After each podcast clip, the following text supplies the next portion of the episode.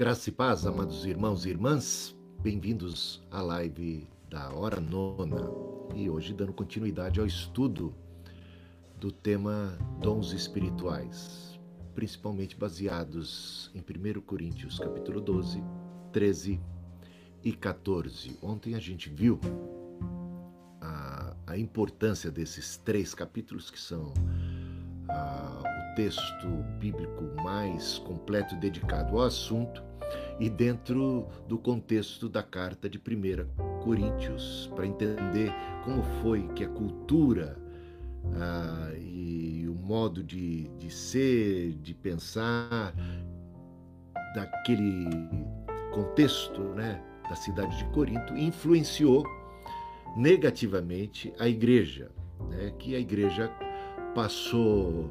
A gente vê que a igreja de Corinto, dos Coríntios era uma igreja muito dotada, digamos assim, de, não faltava dom nenhum para eles, mas o problema não era a falta de dom, era a falta de caráter, a falta do fruto, e era uma igreja que expressava muitas fraquezas, imaturidade, inclusive é, supervalorizando determinados dons, como o dom de línguas, até sobre dons mais importantes e principalmente, e pior ainda, é, valorizando sobre o fruto, o amor.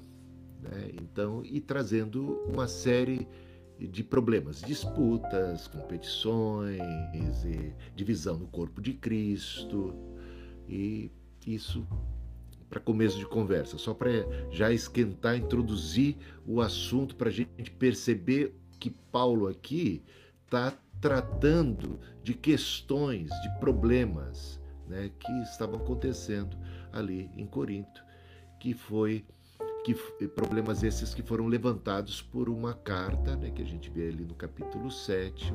Paulo está respondendo às queixas preocupantes, aos erros, aos desvios, a uma série de problemas de pecados e e problemas de comportamento, de atitude e até de valorização. A hierarquia de valores estava completamente afetada. Então, Paulo está tratando disso. Hoje, mais propriamente dito, a gente entra então na essa é a lição 2. Essa é uma série de lições que a gente vai trazer aqui sobre dons espirituais e hoje a gente vai falar sobre começando a falar sobre carismata, que é a palavra. A palavra aqui traduzida por dons, você vai encontrar ela aqui no versículo 4. Vamos ao versículo 4 só para você perceber. Ora, os dons ou carismata são diversos, mas o espírito é o mesmo.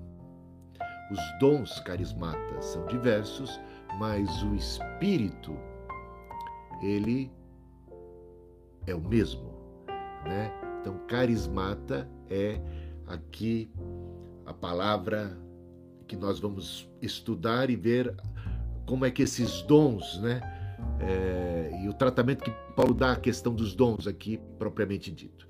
As questões que a gente vai tratar hoje abordam o seguinte: os dons do Espírito são recompensas por mérito ou por um esforço. E aí, hein? Os dons são recompensas. Já vimos aí pela palavra carismata, né, que vem de carisma, que é dom, é o plural carismata, esse, é, esse sufixo é o plural do carisma e vem carisma vem de caris. Caris é a palavra grega para graça. Então, a gente já está dando, só no nome, uma pista de que dons não são recompensas, não são galardões, não são prêmios por mérito, por esforço, tá? Então a gente vai tratar disso, já estou adiantando aqui. Quais também os, os propósitos dos dons espirituais? Para que que eles foram dados? Para a gente exibir, para a gente se vangloriar, para a gente botar no peito, para a gente ostentar né, para nosso benefício próprio pessoal, único tão somente, né, para valorização do eu, para quê? Paulo trabalha esse, esse, essa questão? Será que trabalha? Creio que sim. Então a gente vai ver para que os dons foram dados, qual o propósito dos dons. Né? Os coríntios davam proeminência a dons mais extraordinários, principalmente ao dom de línguas, em detrimento de outros dons, e principalmente em detrimento do fruto do Espírito, que é amor. Então, por quê? Quais eram as motivações dos coríntios que assim agiam, os crentes lá da cidade de Corinto? Quais foram então as consequências desta atitude? Né? É correto pensar que o Espírito Santo leva um indivíduo, um crente, um cristão, além daquilo que ele meramente tem em Cristo? Será que o Espírito Santo está dividido em relação ao Senhor Jesus Cristo? Qual a relação do Espírito com Jesus? Tem gente que se sente mais espiritual e diz assim: Eu tenho o Espírito, você tem só Jesus. Será que isso é possível, essa, essa conclusão?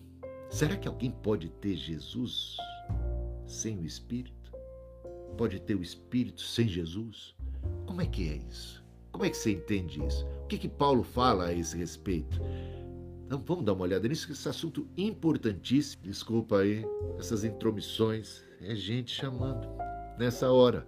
O que, que eu vou fazer? Eu, já, eu, tô, eu queria um jeito, se alguém tiver uma dica de como eu posso transmitir ao vivo, tá online, eu já eu desabilitei o. Eu já desabilitei a, a chamada por telefone. Ah, sim. Mas o problema é que as pessoas me chamam pelo WhatsApp e eu não sei, eu tenho que aprender ainda algumas coisas para poder ficar mais tranquilo aqui com vocês. De vez em quando, quase todo dia, tem uma ligação, uma chamada. Bom, vamos voltar aqui ao tema. Não dá, não dá, gente, quando a gente fala do Espírito Santo para conceber é, que o Espírito Santo tenha alguma espécie de rivalidade em relação a Cristo, que possamos ter gente disputando, né, entre, lembra em Coríntios, eu sou de Paulo, eu sou de Apolo, eu sou de Cefas, eu sou de Cristo, e alguns podem dizer eu sou do Espírito, né? Como se isso trouxesse para a pessoa um nível, um grau de espiritualidade além daquilo que uma pessoa pode ter única e tão somente em Cristo. Não dá para separar Cristo do Espírito, gente, não dá. Mas tem gente que faz a maior confusão e a gente vai tratar disso, vai ver como é que Paulo trata disso. Aliás, eu não vou tratar, eu vou ver como é que Paulo trata. A gente vai examinar aqui o tratamento que Paulo dá a essa questão, porque isso estava afetando muito né, a compreensão dos dons espirituais e do que é realmente ser espiritual dentro do contexto da igreja de Corinto. Tá? Devemos nos sentir superiores ou nos considerarmos inferiores ou considerar outras pessoas superiores a nós na base de dons? É o que acontecia em Coríntios. Ah, você tem esse dom, mas eu tenho um que é melhor. O meu dom parece ser mais espiritual. O seu dom parece ser tão natural, o seu dom, né? Dom de socorro, dom de sabedoria.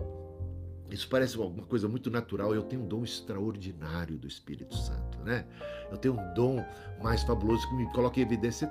Às vezes, o dom que você tem é muito tímido, deixa você, digamos assim, de, maneira, de maneira discreta. Ah, mas tem aqueles dons que deixam a gente em evidência. E lembra que os coríntios gostavam mesmo de estarem no centro do palco, das luzes da ribalta. Então, aí começa a ver aquela disputa interna e alguns cristãos se sentindo menos abençoados do que outros, e isso tudo na base de dons. E os dons acabando que foram dados com outro propósito que a gente vai ver, agora estavam servindo para deixar a gente triste, deixar a gente orgulhosa. Dividir o corpo de Cristo, um desfazendo do outro. Uma confusão, né? Então a gente vai tratar, olha quantas questões, né? Vamos abordar hoje. Em sua opinião, por que há diversidade de dons e serviços na igreja, no ministério cristão? Hein? Por quê? Ah, vamos dar uma olhada nisso? Então vamos começar abordando a palavra que a gente encontra aqui em 1 Coríntios capítulo 12, versículo 4. Dom, traduzida por dons. Né? Os, ora, os dons são diversos, mas o Espírito é o mesmo. A palavra é carismata, né? e é o plural de carisma, que é da raiz caris, tá? Então, e a gente encontra aqui no versículo 4 e o termo que está na sua forma plural, então tem no seu singular carisma. E a gente conhece essa palavra também, o carisma, essa tá portuguesada, tá, né? trouxemos do grego para o português, carisma. E vem de caris, que é graça, portanto, dom, dom é dádiva gratuita de Deus, não tem nada a ver com recompensa, não tem nada a ver com esforço. Você quer receber tal dom? Você quer receber o dom do Espírito? Ah, então você tem que fazer isso. Quantas receitas de bolo para receber o dom do Espírito, hein? Quantas você conhece? Já ouviu? Ah, tem que jejuar muito. Ah, tem que orar muito. Ah, tem que buscar muito. Tem que fazer isso, tem que fazer aquilo. Tem penitência tal fazer mais não sei o que, quanta coisa as pessoas dizem que é necessário fazer para você ter direito, ter acesso, quando de fato trata-se de dom gratuito de Deus, o dom do Espírito, os dons do Espírito, o próprio dom do Espírito e os dons que com ele, pela graça, como apraz ao Senhor, como agrada ao Senhor, como deseja ao Senhor, ele distribui livremente, gratuitamente. Então, não pode ser confundido com recompensa, com galardão, com mérito. Então, ninguém pode e deve se gabar de ter este ou aquele dom. Não pode e nem deve se sentir melhor do que outros. É graça, é como a salvação. É graça. Então, são graças distribuídas, são carismas, são dons e dádivas do Espírito Santo distribuídas gratuitamente. Tá bom? Ah, e a graça é concedida aqui a cada um. Efésios 4, 7. A gente vai ver a mesma palavra, né? Ah, que, que é a graça, né? A caris. E a caris, graça, é concedida a cada um. A cada um. Não há cristão sem acaris, não há cristão sem carisma, não há cristão sem o Espírito. Quem é que diz isso? O apóstolo Paulo, a Bíblia. O apóstolo Paulo diz em Romanos capítulo 8: se alguém não tem o Espírito de Deus, esse tal não é de Cristo. Como é que pode ter ser de Cristo sem o Espírito? E aí a gente quase já invade um tópico que está um pouquinho mais adiante dentro da lição de hoje, que é o relacionamento entre Jesus e o Espírito Santo. Não dá para separar. Pai, Filho e Espírito Santo. Tá? Então, é pelo Espírito que o Pai habita em mim, que eu sou o templo de Deus, que Cristo habita em mim. É pelo Espírito que eu professo Jesus é o Senhor. Né? Romanos 12, 6 diz o seguinte. Lá em Romanos 12, a partir do versículo 6, também há uma lista de dons, tá? Aqui, a lista de dons que aparece em 1 Coríntios capítulo 12, ela não é exaustiva, é apenas representativa. Em 12, 6 de Romanos você encontra tá, outros dons ali mencionados. Tá? A ideia aí não é abarcar tudo, mas é dar uma ideia da dimensão, da variedade, da diversidade dos dons. E diz aqui em Romanos 12, 6: Tendo, porém, diferentes carismata, é a mesma palavra aqui, no plural, diferentes dons, carismata, segundo a caris, é muito interessante essa frase no grego, né? Diferentes carismata, segundo a caris, diferentes carismas carismatas, carismas no plural, né?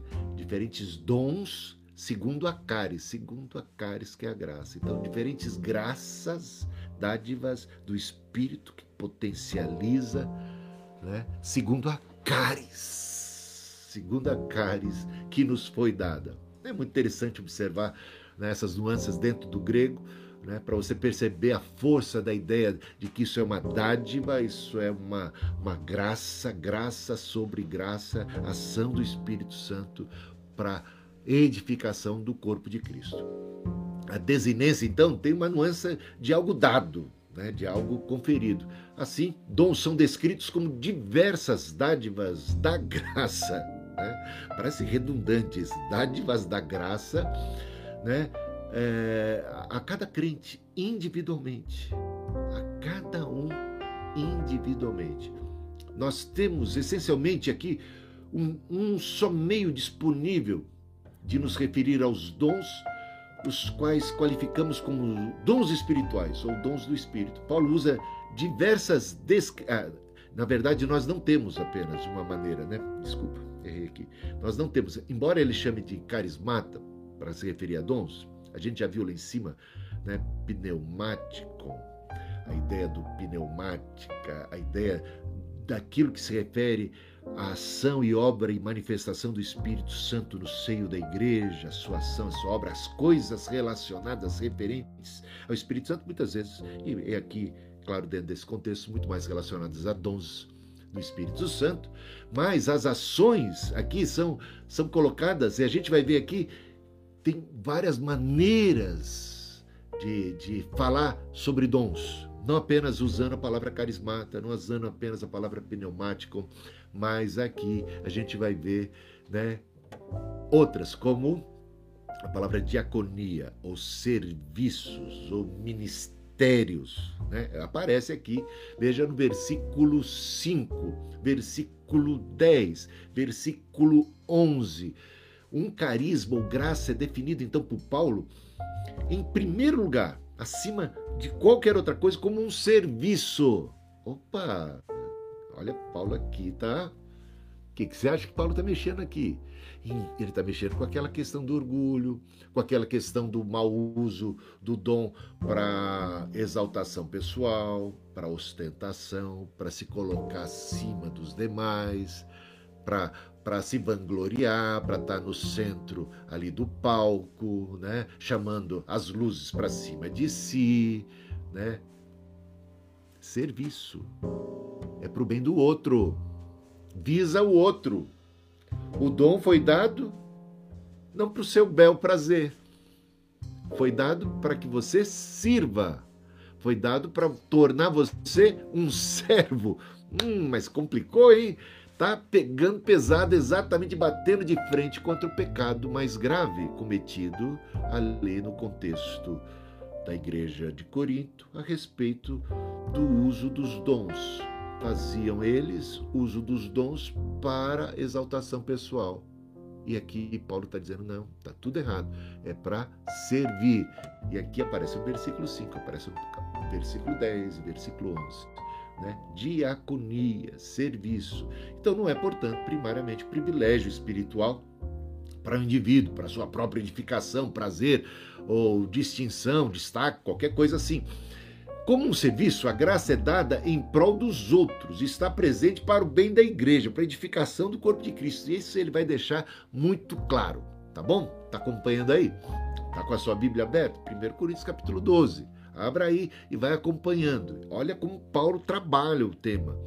Como Paulo está lidando com as questões e os problemas a respeito do uso e abuso dos dons dentro do contexto da igreja de Corinto, tá?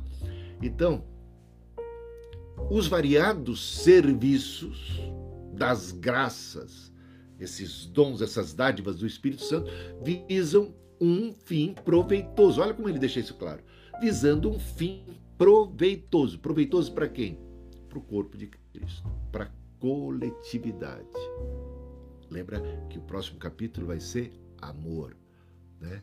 Amor é alguma coisa que faz com que a gente não busque o próprio interesse, a gente busca o interesse do outro,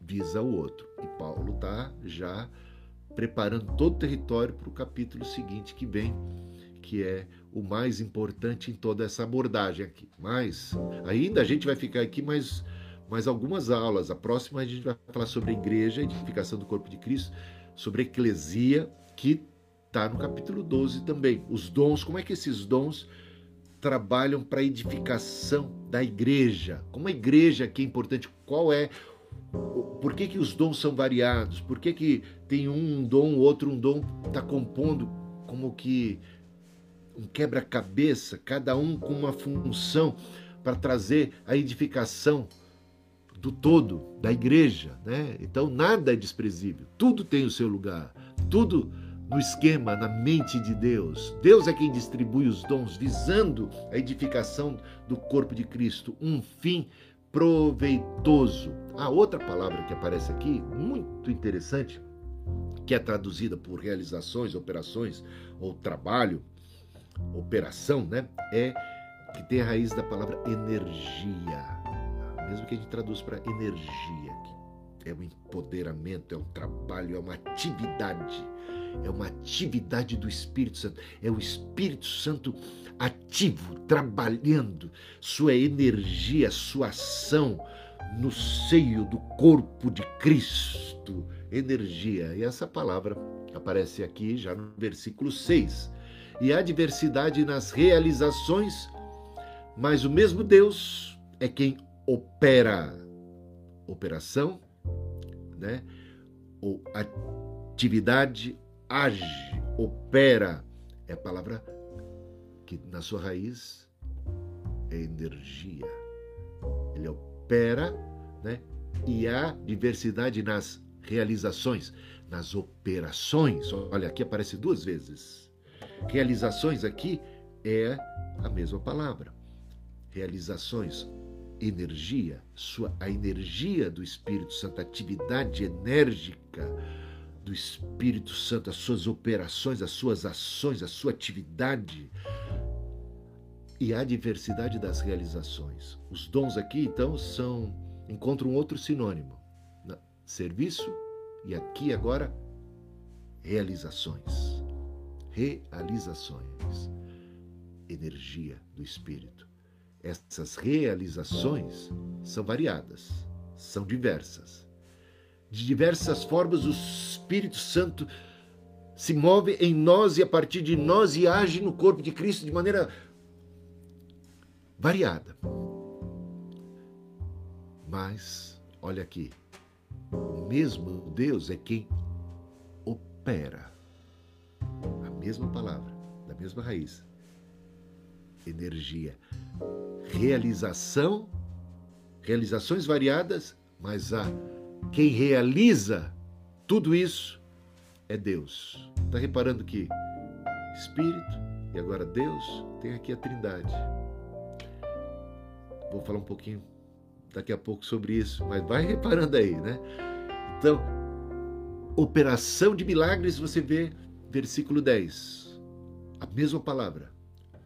Essa operação, essa atividade de Deus na igreja operando milagres. Versículo 10. Operação de milagres. É a ação do Espírito Santo. É o dom, agora como uma operação do Espírito Santo, uma ação enérgica, energia do Espírito Santo atuando, movendo as peças. E aqui em Efésios capítulo 4, versículo 16, a gente encontra também esse mesmo termo, traduzido em boa parte das Bíblias por cooperação. De quem todo corpo, bem ajustado e consolidado pelo auxílio de todas as juntas, segundo a justa cooperação a justa cooperação é a mesma palavra, né? Aqui a ideia de, de uma operação conjunta. Cada um de nós operando conjuntamente isso, quem é que está movendo? O Espírito Santo, promovendo a unidade e a edificação do corpo de Cristo. Efésios 4, 16. Esta então é uma palavra composta em e ergia, vai dar energia, né? Em português. En e energia significa em trabalhando. Em trabalhando. E do jeito que ela aparece aqui, ela descreve os dons espirituais como operações de Deus nas pessoas individuais através delas. Deus trabalhando dentro da sua igreja. É isso. Deus Pai, Deus Filho, Deus Espírito Santo trabalhando dentro da sua igreja. E uma outra palavra que aparece aqui é manifestação, né? Versículo 7. A cada um, porém, é dada a manifestação do Espírito para o proveito comum, isto é, para a edificação da igreja. Não é para o meu proveito, não é para a minha exaltação pessoal, não é para me encher de orgulho, de glória, para me sentir superior, mas é para a edificação da igreja. O verbo aqui está no presente, sabe aquele presente contínuo? Sendo dado, né? Descrevendo uma ação contínua. Uma ação contínua não é uma coisa estática. Não é Deus deu, Deus deu um dom. Muitas pessoas entendem dom apenas como uma coisa estática. Deus me deu o dom. E aqui Paulo fala de alguma coisa que está sendo continuamente dada no tempo presente, visando um propósito que é a edificação do corpo de Cristo. Olha que coisa interessante. Uma ação, uma manifestação. Como Deus pode se manifestar na sua vida, de um modo especial, visando a edificação do corpo de Cristo. Uma palavra, uma ação, um toque, um olhar, um olhar do Espírito Santo, hein? Um toque, uma palavra do Espírito Santo, um gesto movido o Espírito se manifestando em você. Hein? Aqui, agora. Eu, aberto à ação do Espírito Santo, podendo ser um instrumento de bênção para você. Essa ideia da manifestação dinâmica. Dinâmica, agora. O Espírito trabalhando, essa energia, ele operando e se manifestando de maneiras múltiplas. E a gente muitas vezes reduz tudo a uma lista já tão estreita, definida e de coisas que aconteceram lá atrás, no passado, quando o espírito é tão dinâmico, é relacionamento vivo e está aqui com a gente, se manifesta para a edificação do corpo de Cristo, hein? Tá entendendo aqui? Então, é isso que a gente vê. Né? Os dons definidos como meios contínuos através dos quais Deus revela a sua pessoa e age atua no seio da igreja. A gente vai ver isso no capítulo 14, versículos 24 e 25.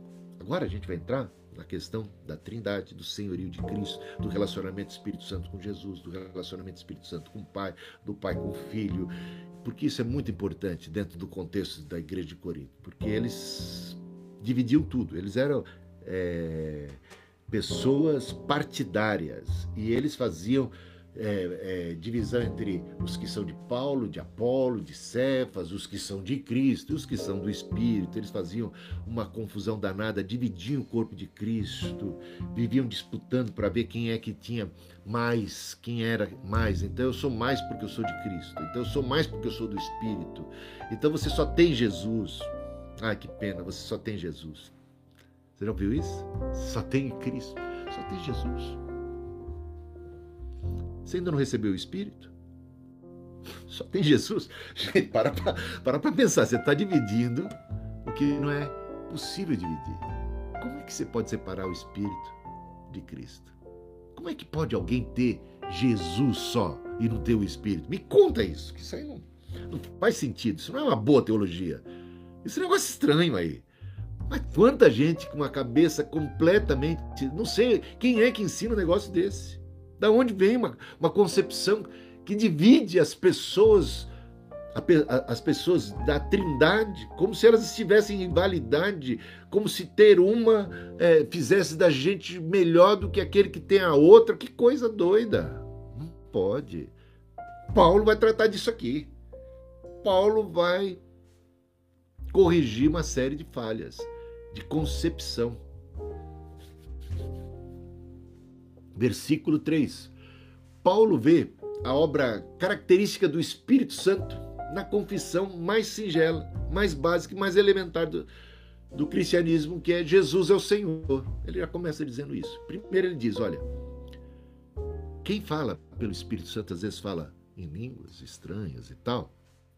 Se realmente está sendo movido pelo Espírito Santo, de maneira nenhuma pode estar usando essa língua para blasfemar, para amaldiçoar Cristo, para é, diminuir a pessoa de Cristo, para falar mal de Jesus, de maneira nenhuma. Se fala pelo Espírito Santo, não pode. Porque é pelo Espírito Santo que a gente declara e proclama que Jesus é o Senhor. Portanto, o papel do Espírito Santo não é criar uma igreja, a igreja do Espírito Santo. O papel do Espírito Santo é exaltar o cabeça da igreja, que é Jesus Cristo. É fazer com que as pessoas reconheçam e se sujeitem ao senhorio de Jesus Cristo. É convencer o homem do pecado, da justiça e do juízo e levá-los a Cristo Salvador e a declaração crendo no coração. Da boca para fora, qualquer um pode dizer que Jesus é Senhor, mas de fato e de verdade, lá do fundo do coração, somente pelo Espírito Santo. Quando Pedro faz aquela declaração, né, tu és o Cristo, filho do Deus vivo, Jesus diz para ele: foi o Pai que te revelou. É claro, o Pai, o Espírito. São sinônimos aí.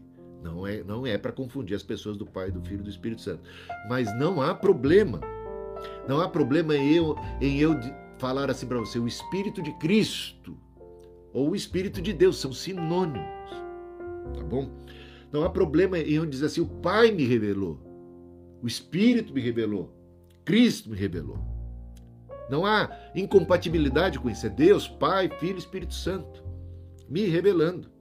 É o Pai me revelando através do Espírito. É o Pai se manifestando através de Cristo. Está entendendo?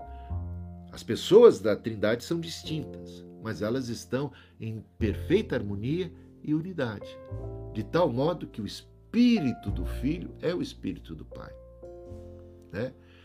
Que a ação do Filho é a ação do Espírito, hoje, aqui na Terra. Tá? Então, o Espírito habita em mim, Cristo habita em mim, Deus habita em mim. Sinônimos desse, desse eh, aspecto. Pai, Filho e Espírito Santo habita no crente. Somos templo de Deus, somos templo do Espírito, somos templo de Cristo. Ah, tá bom? Cristo habita em mim, o Espírito habita em mim, o Pai habita em mim. Então, o Espírito não veio para concorrer com Jesus, para levar as pessoas para um nível de espiritualidade que vai além de Cristo. Não, ele veio como Paráclitos. Ele veio para dar continuidade. Ele veio para ser Cristo em nós. Cristo em nós. Né? Então, Quírios, aqui, é, é, que é usado, né? Jesus é o Senhor, é pelo Espírito que nós confessamos que Jesus é o Senhor. A palavra Quírios, do grego, que é Senhor, ela é usada na Septuaginta. Você sabe que a Septuaginta é a tradução do Antigo Testamento para o grego. E tinha aquele nome de Deus, o tetragrama, que uma pronúncia que inclusive se perdeu, tal era o rigor né, e o cuidado para não mencionar o nome de Deus em vão. E muitas vezes traduzida por Yahvé, por Javé, por Jeová, em português. A Septuaginta, todas as vezes que esta palavra, que é o nome de Deus, no Antigo Testamento aparece, para o grego foi traduzido por Kyrios. Está entendendo? Kyrios, Senhor. O Adonai. Senhor. Kyrios. Todas as vezes que o nome de Deus aparece. E de repente, quantas vezes Kyrios é utilizado para referir-se a Jesus, o sinal da sua divindade. Tá bom? Jesus é o Senhor. O Kyrios é o Verbo Criador que estava no princípio com Deus, por ele todas as coisas foram feitas. Ele se fez carne, habitou entre nós. Ele é o Senhor. E nós chegamos a essa convicção pelo Espírito Santo. É o Espírito que nos revela. E se com a tua boca, como diz Paulo aos Romanos, capítulo 10, confessares a Jesus como Senhor, como Quírios, será salvo. Portanto, aqui uma clara referência à divindade de nosso Senhor Jesus Cristo. Tá bom? Então não há incompatibilidade, não há divergência, não há rivalidade. O espírito, aliás, a gente vai aprender aqui, deixa eu até adiantar vários textos aqui que mostram o papel do Espírito Santo e a relação do Espírito Santo com Jesus. Tá? Isso vai ser muito elucidativo. Isso, só isso vai ajudar a resolver um monte de problema que acontecia dentro da igreja de Corinto e que acontece muitas vezes hoje em dia ainda, infelizmente. Né?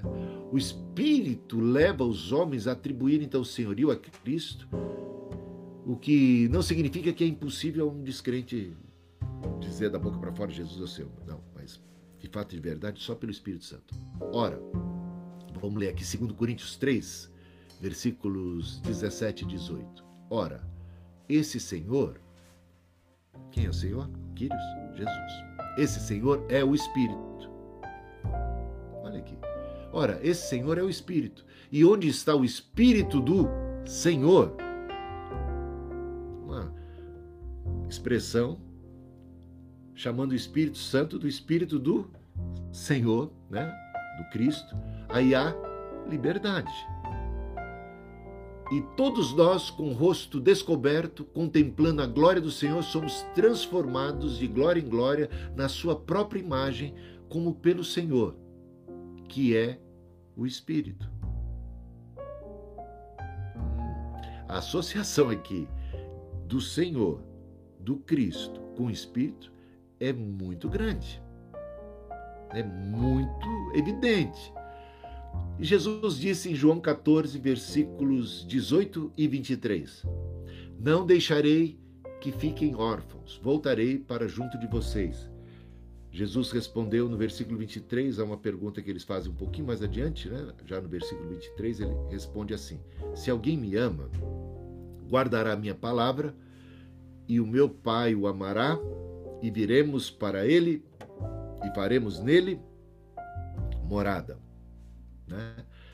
Veja só, não deixarei vocês órfãos, voltarei para junto de vocês. Mas você conhece o capítulo 14, né? Jesus está prometendo ali a vinda do Espírito Santo, Paráclitos. Capítulos 14, 16. Mas o que, que Jesus está dizendo aqui? Eu não vou deixar vocês órfãos, eu vou voltar para junto de vocês. Mas ele não falou que ia subir, ia mandar o Espírito? Que história é essa que ele vai voltar para junto de nós? Através do Espírito. Diz o Senhor: Eu e o Pai viremos e faremos morada do crente. Através do Espírito. Pai e Filho habitando em nós. Está reparando aqui? Não deixarei que fiquem órfãos, voltarei para junto de vocês. Jesus respondeu: Se alguém me ama, guardará minha palavra, e o meu Pai o amará, viremos para ele e faremos nele morada. E a gente sabe que Jesus faz morada em nós, sim. E ele mandou o seu Espírito, e através do seu Espírito, Pai habita em nós, o Filho habita em nós, o Espírito habita em nós, tá bom? Estou batendo bastante nessa tecla né? mas acho que é importante deixar isso muito claro. Né? Ah, capítulo 15, agora, versículo 26 de João. Quando, por enviar o Consolador, que eu enviarei a vocês da parte do Pai, o Espírito da verdade, que dele procede, esse dará testemunho de mim. Propósito do Espírito é dar testemunho não de si mesmo, é dar testemunho de Cristo. Veja capítulo 16, versículos de 13 a 15. Porém, quando vier o Espírito da verdade, ele os guiará em toda a verdade.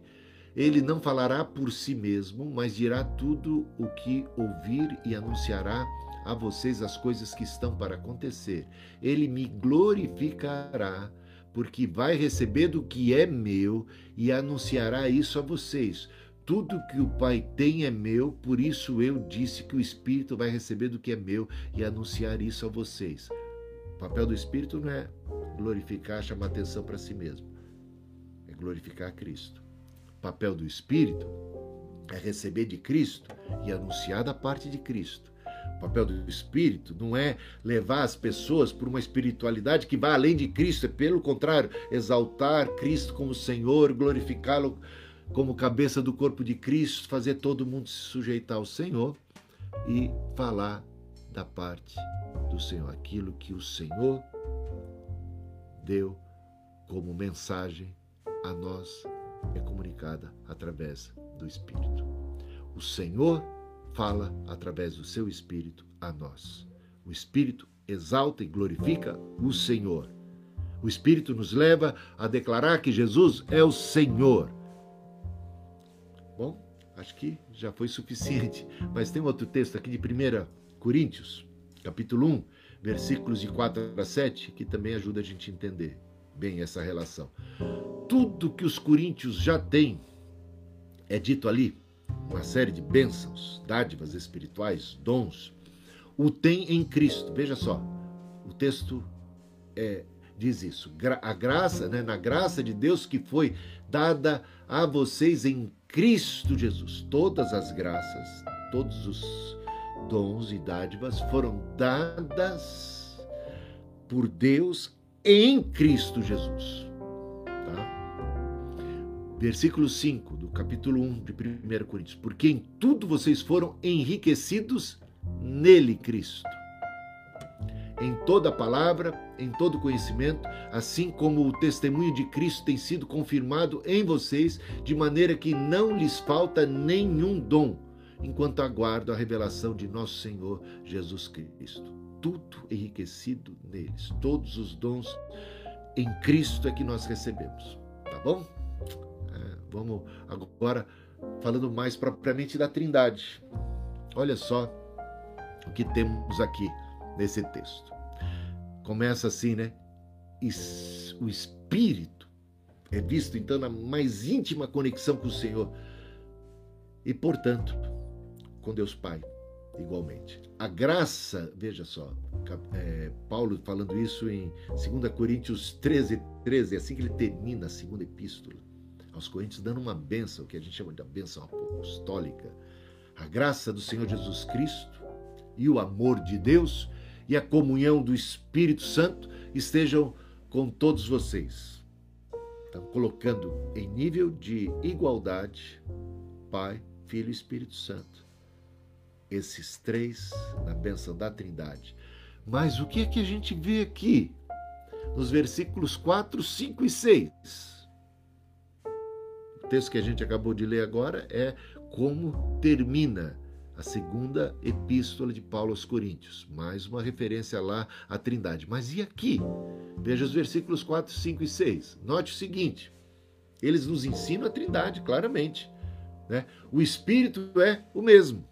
É dito no versículo 4. No versículo 5, mas o Senhor, Jesus, é o mesmo.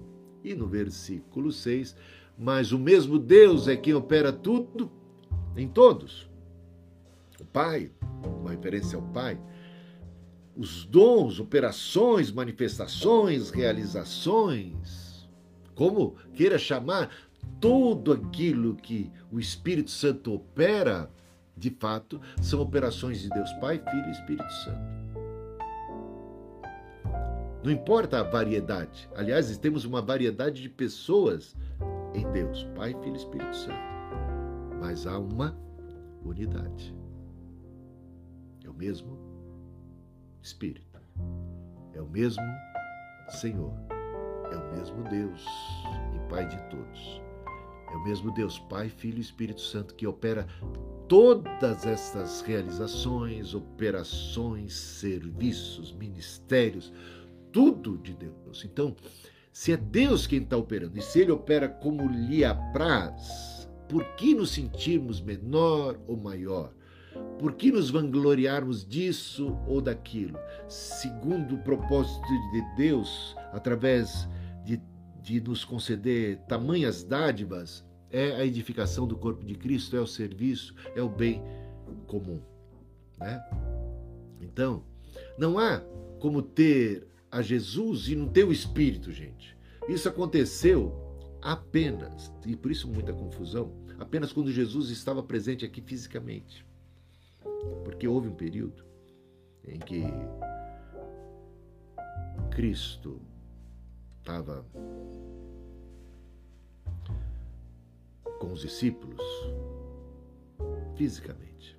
E é por isso, nesse período, que ele diz: Olha, é necessário que eu vá, que eu suba, para enviar o Espírito Santo, o Paráclitos, para estar com vocês. Então, houve um período em que as pessoas tinham a Cristo e ainda não tinham recebido a promessa do Espírito Santo. Por quê? Porque o Pentecostes ainda não tinha sido realizado, porque Cristo ainda não tinha subido aos céus. O que, o que os discípulos tinham naquele período? A presença do Filho, a presença do Cristo ali. E fisicamente, que, que poder, que, mara, que coisa maravilhosa né, que supria. Ele estava não apenas presente espiritualmente, estava presente fisicamente. Eles desfrutavam disso.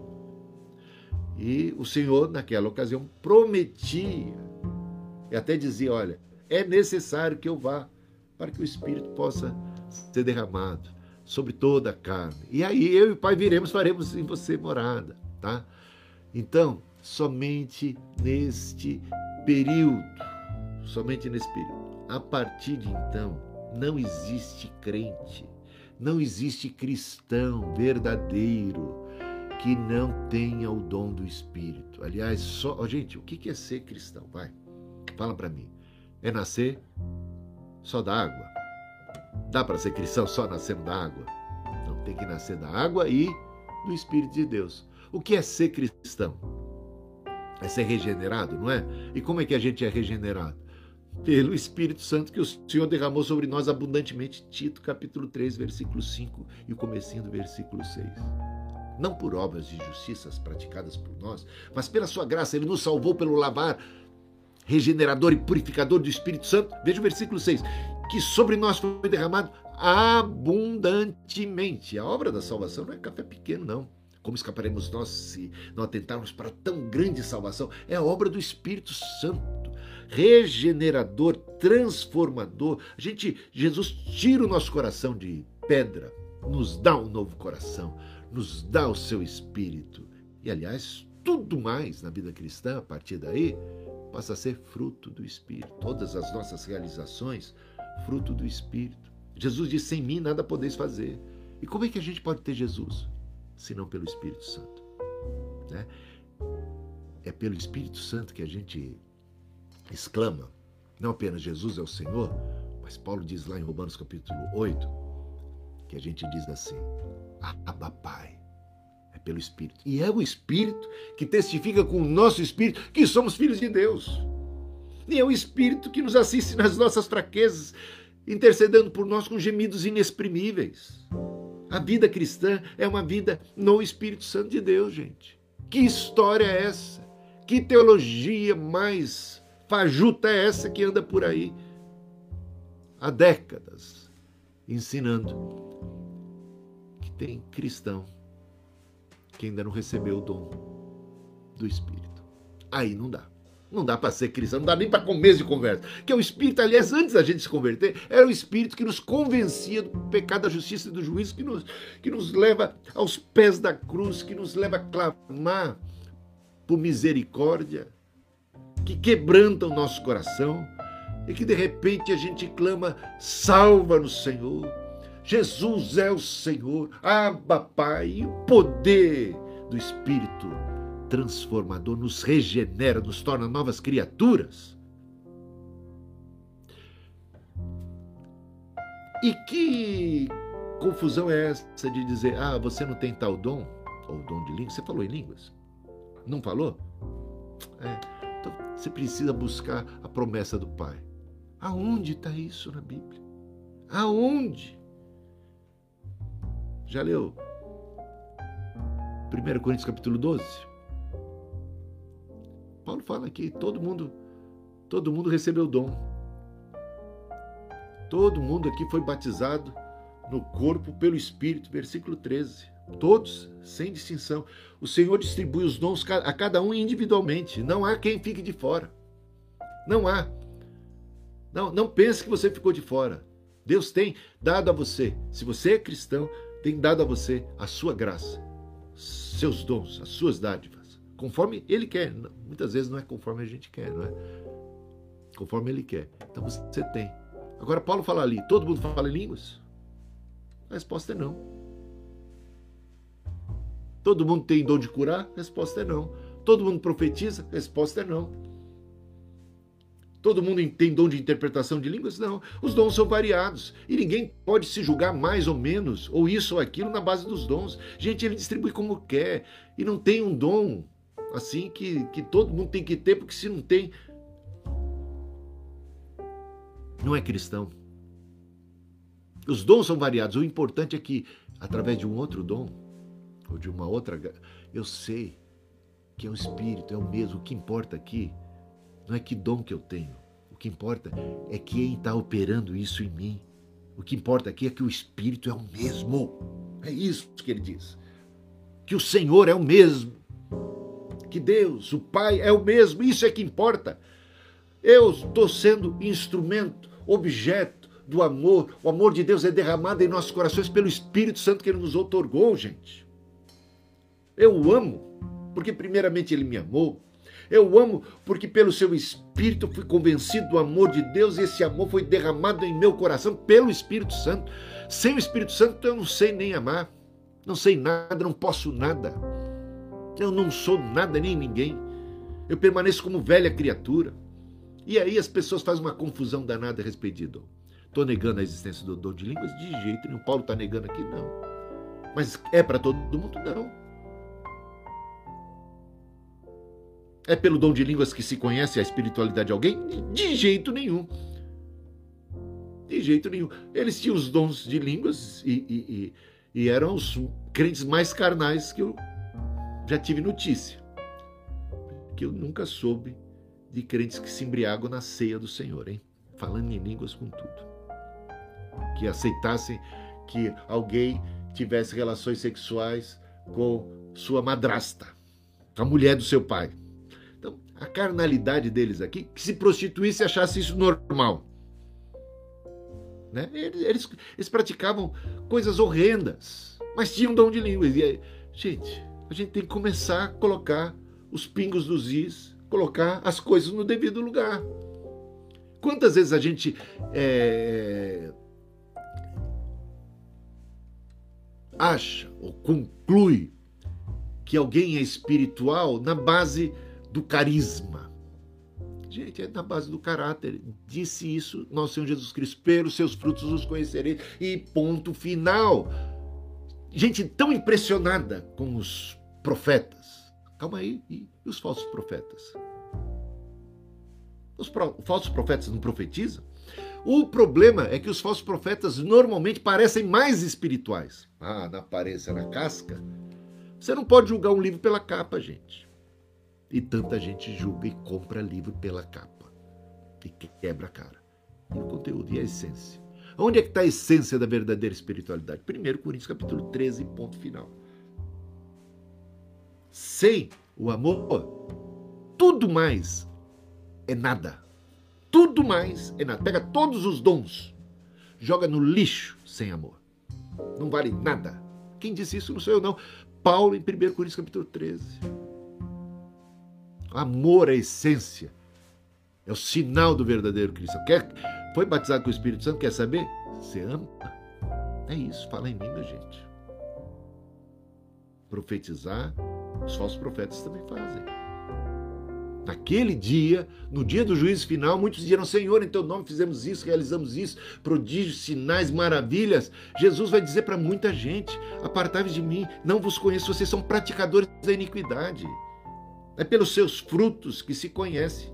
A árvore, a natureza da árvore se revela no fruto e não no dom. O dom pode ser imitado. O dom pode ser falsificado. O dom pode ser copiado. O dom pode ser qualquer coisa. Não estou negando a essência do verdadeiro dom, gente. Não estou diminuindo o dom, estou exaltando o que deve ser exaltado, o que a Bíblia exalta, que é o fruto do Espírito Santo. É só isso. Não me, não me entenda mal.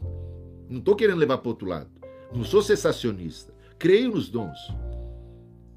Creio no dom de línguas. Aqui na minha casa, metade da família fala em línguas. Tá bom. Não estou contra isso. Mas dizer que eles são mais espirituais dos que da outra metade que não falam? Nunca falei em línguas. Então você está diante de uma. Se você julga as pessoas pelos dons, você pode me descartar. Nunca mais me ouça. Hein? Nunca na minha vida eu falei em línguas. Porque não quis? Quis. Porque não busquei? Busquei. Houve um período da minha vida que eu achava que tinha que falar em línguas. Eu era pessoa. Ó, eu não ia entrar nesse tema agora, ia entrar mais adiante. Tem uma aula só sobre dom de línguas, tá? mas estou adiantando aqui. Vou dar um pitaco, invadir a aula, a aula futura. Eu, eu era um jovem apaixonado por Jesus. Lia a Bíblia, devorava as Escrituras. Evangelizava meus amigos. Pergunta, vai lá no meu bairro, Cidade de Mar, vai lá na rua, Cidade de Mar. Vai lá na igreja, tem uma igreja lá, tem gente lá ainda que é daquela época. Pergunta. Evangelizava no colégio. Fazíamos vigília toda semana, só dos jovens que a gente organizava, reunião de jovens, pregava. Eu pregava. Eu pregava de terça, de, de quinta nas casas, pregava no colégio, pregava em tudo quanto era lugar. Apaixonado por Jesus. Lia, devorava um livro atrás do outro. Aí alguém veio e disse: Você já foi batizado com o Espírito Santo? Eu disse: Eu já. Eu, eu já. Como não? Ele falou assim: Você falou em línguas? Eu falei: Ih, aí não. Não falei, então você não foi. Aí me mostrou: olha, isso aqui é o dom pentecostal, de Atos capítulo 2. E eu fui convencido. A partir daí, como diz o texto bíblico, fica, espera em Jerusalém, até que do alto seja revestido. Para tudo. Eu parei. Parei de pregar, parei de me alegrar no espírito, parei de testemunhar, de evangelizar entrei numa busca pelo batismo com o Espírito Santo, você não faz ideia. Tudo. Foram um ano e meio a dois de peregrinação. Tudo quanto é vigília pentecostal, tudo quanto é monte, modo de dizer, né? Mas fui muito monte, fui muita vigília, fui, gente, eu tinha uma sede, uma vontade, não apenas eu, Pergunta ela, pastor Nilson Campos, que estava junto comigo nesse grupo.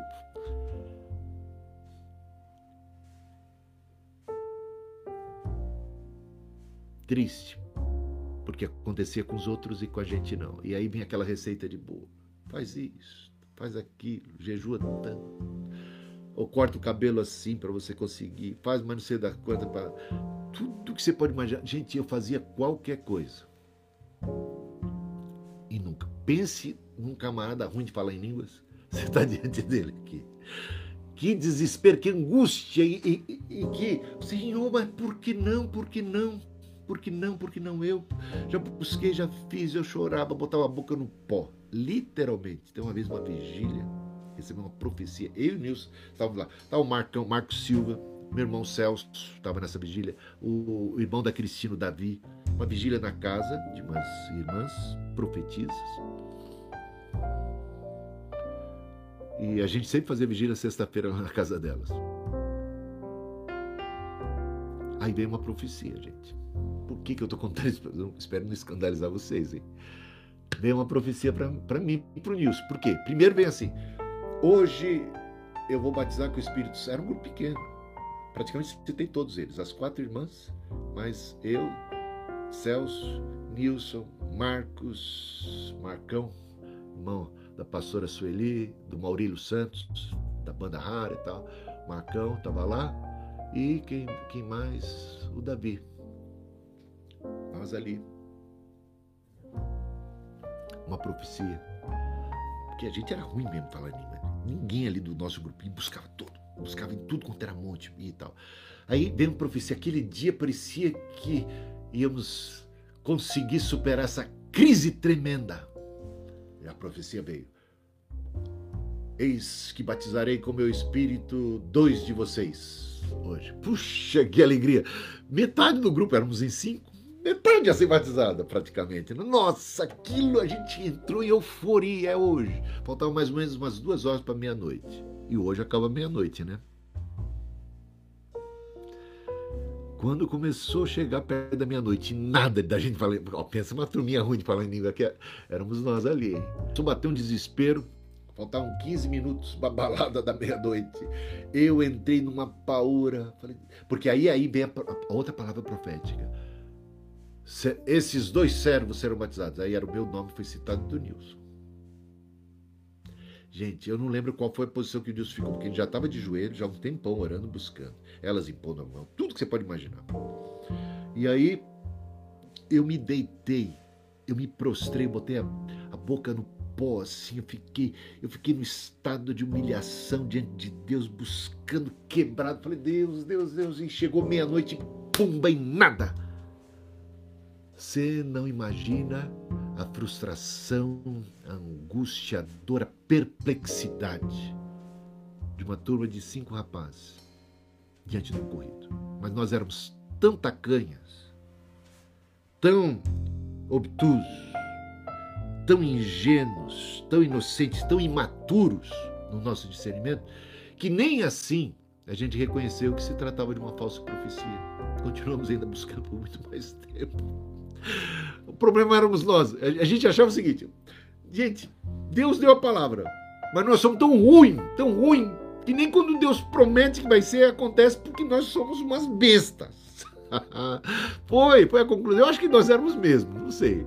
Sabe, eu não estou nem negando isso. Mas que coisa, né? Que drama. Ah, e uma vez no monte. Gente, essa live tá, tá demorando, hein? Quando é que eu vou acabar com essa live de hoje, hein? E uma vez no monte. Você vai ouvir essas experiências ainda mais, tem muito mais para contar pela frente. Uma vez no monte, buscando, vigília, jejum, tudo, tudo que você pode imaginar, preparado para aquele dia do monte, que seria o dia em que o Senhor é, derramaria sobre nós o dom do Espírito, receberíamos a promessa do Pai e falaríamos em línguas, lá no monte. Nada de. a noite toda orando orando, orando e nada, nada. E de repente um grupo se acercou de mim, já tinham tentado outras coisas, se acercou de mim começou a falar assim: glorifica a Deus. Aí, sabe, sufocando, até pondo as mãos assim, bem apertado. Glorifica a Deus. E eu falei: Senhor, eu já estou glorificando o seu nome, mas eu vou continuar glorificando. Glori... Glorificado seja o teu nome, Senhor. Tá. Não, glorifica direito. Falei, Senhor, nem sei glorificar direito. Tem misericórdia de mim. Tal, tal. Não, não, não é isso, não. Fala glória, glória, glória, glória, glória, glória, glória, glória, glória. Aí eu falei, ih, Senhor, agora eu tô achando isso aí muita indução. Falei, isso aí não tá me cheirando bem, mas Senhor, eu tô tão desesperado. Isso foi lá dentro da minha alma. Eu falei, Senhor, eu tô tão desesperado. Eu não gosto desse negócio de indução, sabe, de forçação de barra, de facilitar a ação do Espírito Santo, de dar um jeitinho humano, né?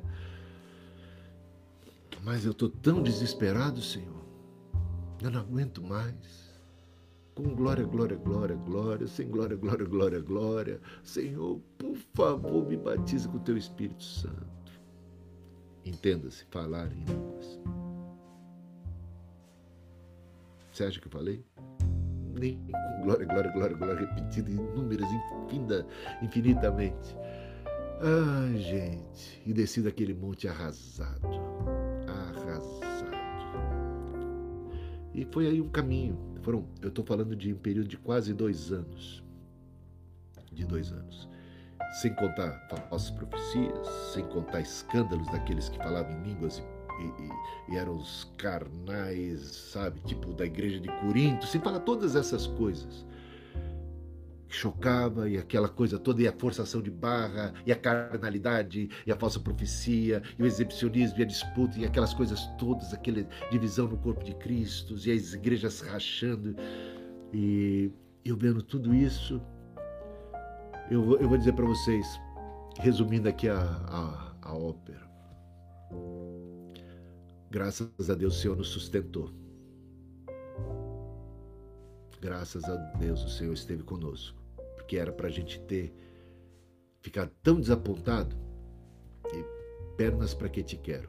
Você sabe que muito mais tempo depois, quando já já era candidato ao ministério, já tinha uma outra concepção, já tinha amadurecido, já tinha entendido as escrituras de uma maneira adequada, que a gente vai estar tá aqui ajudando você a, entender, se você ainda não tem essa compreensão clara, comparando escritura com escritura, entendendo o que, que tem aqui, contexto tudo.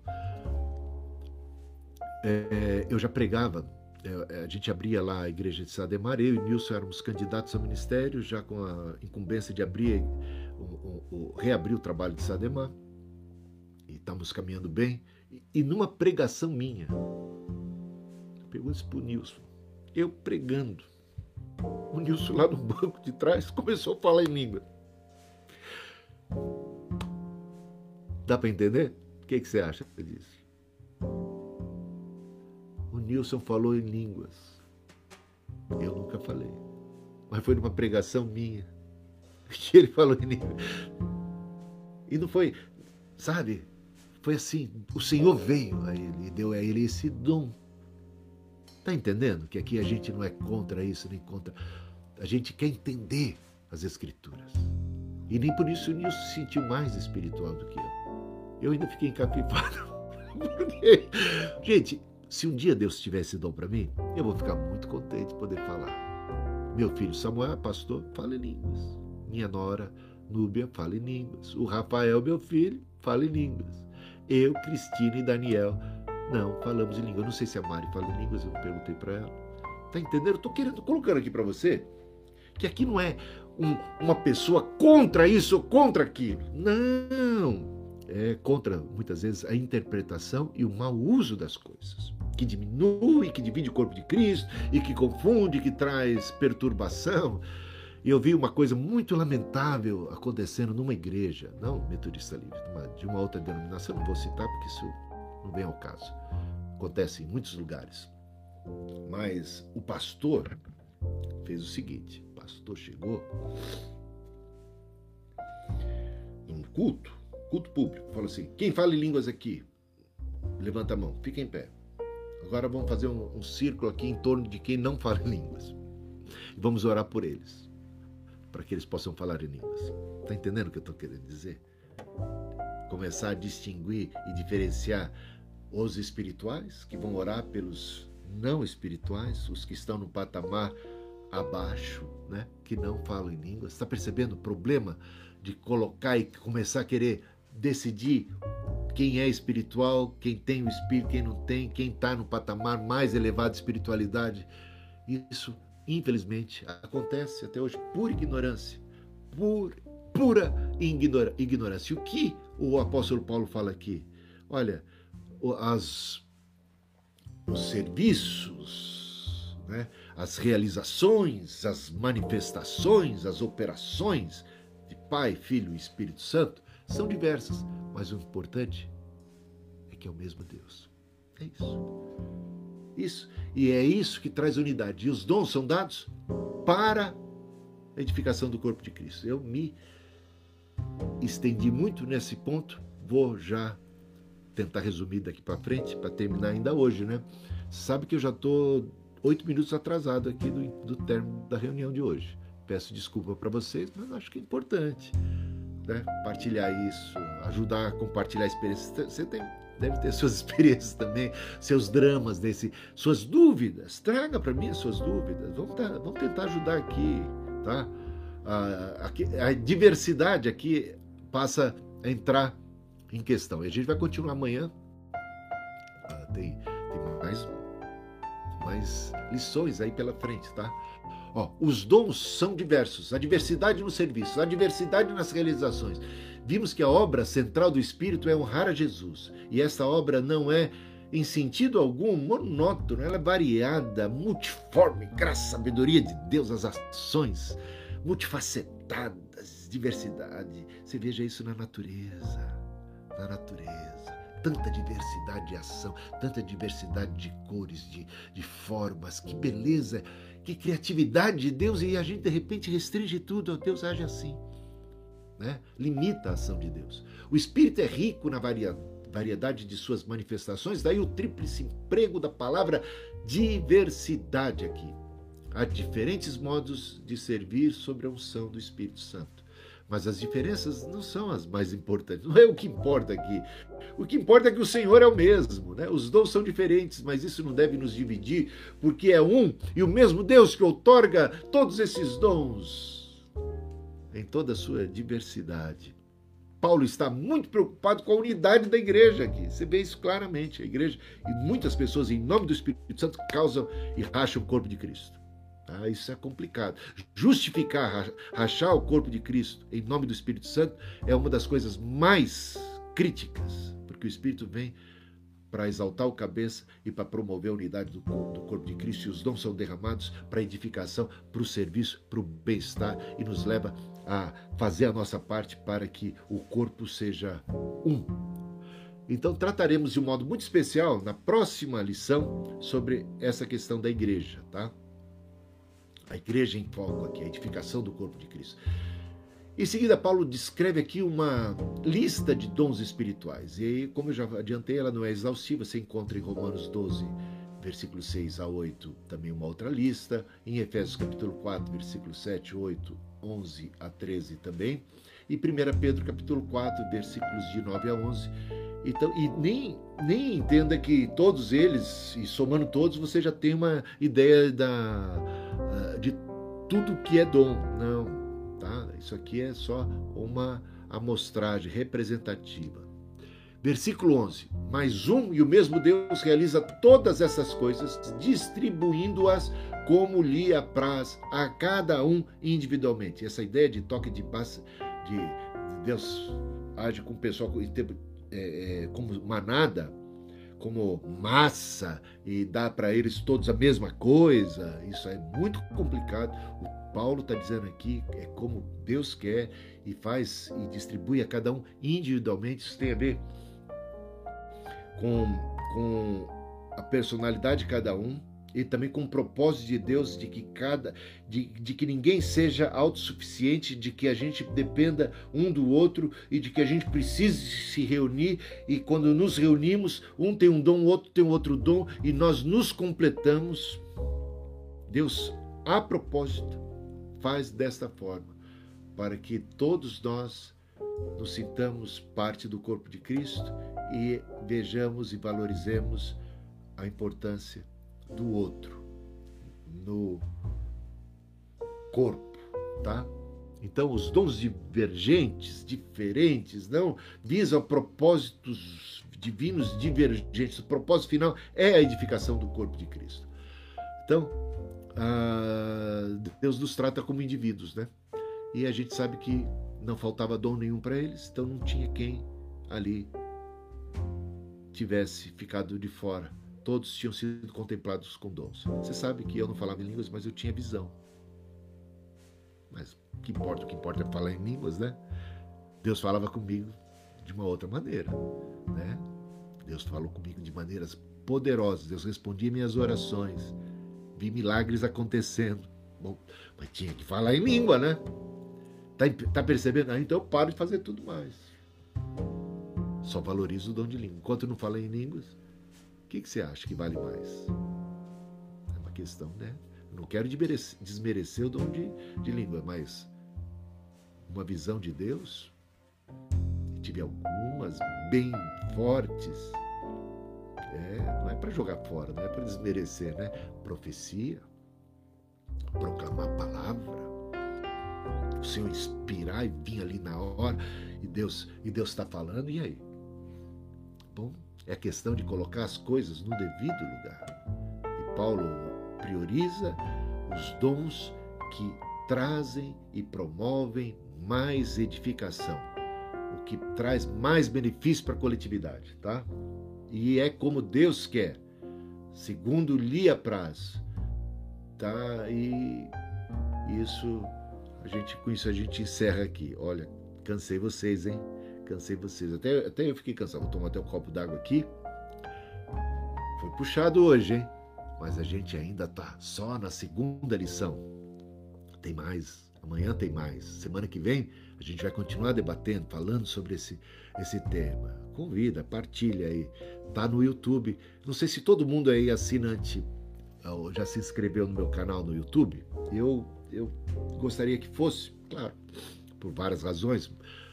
Uma delas é porque eu estou chegando a 10 mil, faltam pouco mais de 100 para eu alcançar, né? Tá, 10 mil inscritos no canal E a gente, não apenas essas lives, é, tem pregações de domingo, tem webinar de sábado com palestras. A gente tem uma série de palestrantes wesleyanos de primeira qualidade, cada um falando sobre um tema distinto e tudo gratuitamente. Sábado agora, pastor Eduardo Goya vai estar falando sobre homilética, sobre pregação e depois outros mais vindo. Tem uma, olha, o negócio está bacana. Então, para você participar. E a gente faz isso gratuitamente. De graça recebemos, de graça damos, né? Como disse o Senhor.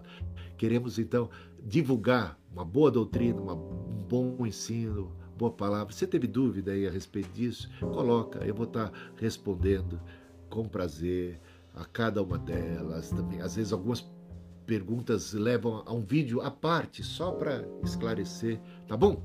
Então, com isso eu estou encerrando hoje. Espero ter ajudado, não confundido, contribuído, abençoado você de alguma maneira. A gente está diante das Escrituras, olha lá, estuda, confere. Se tem dúvida, me traz. Quero ajudar, quero contribuir, quero ser uma benção nas mãos do Senhor para a tua vida. Deus nos abençoe e guarde uma, uma tarde abençoada para vocês e até amanhã, se Deus quiser, tá? Valeu, foi muito bom estar com vocês aqui nesses instantes.